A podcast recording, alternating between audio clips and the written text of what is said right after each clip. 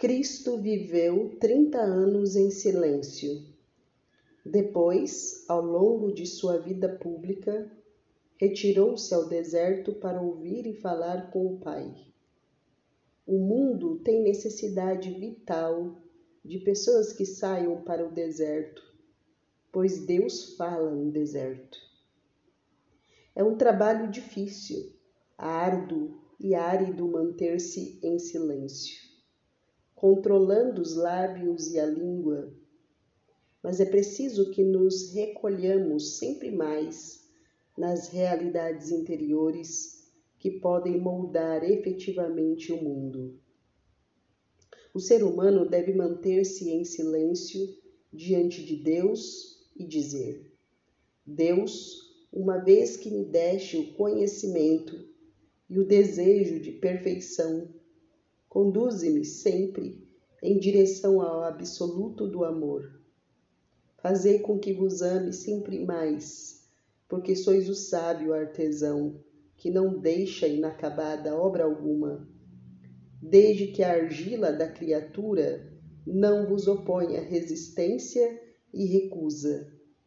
Suas palavras entrego-me a vós, Senhor. Quero ser dócil e maleável, como barro nas mãos de vós, hábil e benévolo oleiro. Como caracterizar o que poderíamos nomear o silêncio do olhar? Há muitos anos, o ser humano é constantemente agredido por imagens, luzes e cores que o cegam. Sua morada interior é violada pelas imagens malsãs e provocantes da pornografia, da violência bestial e de todas as obscenidades mundanas que atacam a pureza do coração e nele se infiltram através da porta do olhar. O olhar, que deveria ver e contemplar as coisas essenciais, é desviado para as artificiais. Nossos olhos confundem dia e noite, pois as nossas vidas estão inteiramente imersas numa permanente luz. Nas cidades que brilham de luzes e faróis, o nosso olhar já não distingue mais as penumbras repousantes e as consciências não conhecem mais o que é o pecado. A humanidade perdeu amplamente a consciência da gravidade do pecado e da desordem que a presença do pecado introduz em sua vida pessoal, eclesial e social. Há mais de 50 anos, em 1964, o beato Paulo VI constatava esse drama. Não, encontrar, não encontrareis, encontrareis hoje na linguagem das pessoas de boa vontade, nos livros, nas coisas que falam dos homens, a palavra difícil, que ao contrário é muito frequente no nosso mundo religioso e que é vizinho a Deus a palavra pecado. Os homens, em seus juízos modernos, não mais se consideram pecadores. São catalogados como sãos, doentes, bravos, bons, fortes, fracos, ricos, pobres, inteligentes, ignorantes, mas a palavra pecado nunca se encontra. E isso devido ao afastamento do entendimento humano da sabedoria divina. Assim perdeu-se o conceito de pecado. Uma das palavras mais penetrantes e sérias do Sumo Pontífice Pio XII, de venerável memória, é esta: O mundo moderno perdeu o sentido do pecado. Eis ao que conduziu a ruptura das relações com Deus causada exatamente pelo pecado. Em sua exortação apostólica pós-sinodal, São João Paulo II escreveu: O meu predecessor Pio XII, com, as, com palavras que se tornaram quase proverbiais, pôde declarar um dia que o pecado do século é a perda do sentido do pecado. Longe de Deus e das luzes que nascem da verdadeira luz, o ser humano já não pode ver as estrelas. As cidades brilham como tochas incandescentes que fazem arder nossas pupilas. A vida moderna não permite deixar nosso olhar em paz. As pálpebras permanecem constantemente abertas os olhos são forçados a olhar uma forma de espetáculo permanente. A ditadura da imagem que mergulha o nosso olhar em um turbilhão sem fim odeia o silêncio. O ser humano sente-se na obrigação de buscar realidades sempre novas que aumentem seu apetite de posse. Mas seus olhos estão vermelhos, cansados e doentes os espetáculos artificiais e os displays iluminados que nunca se apagam se propõem a enfeitiçar a mente e a alma.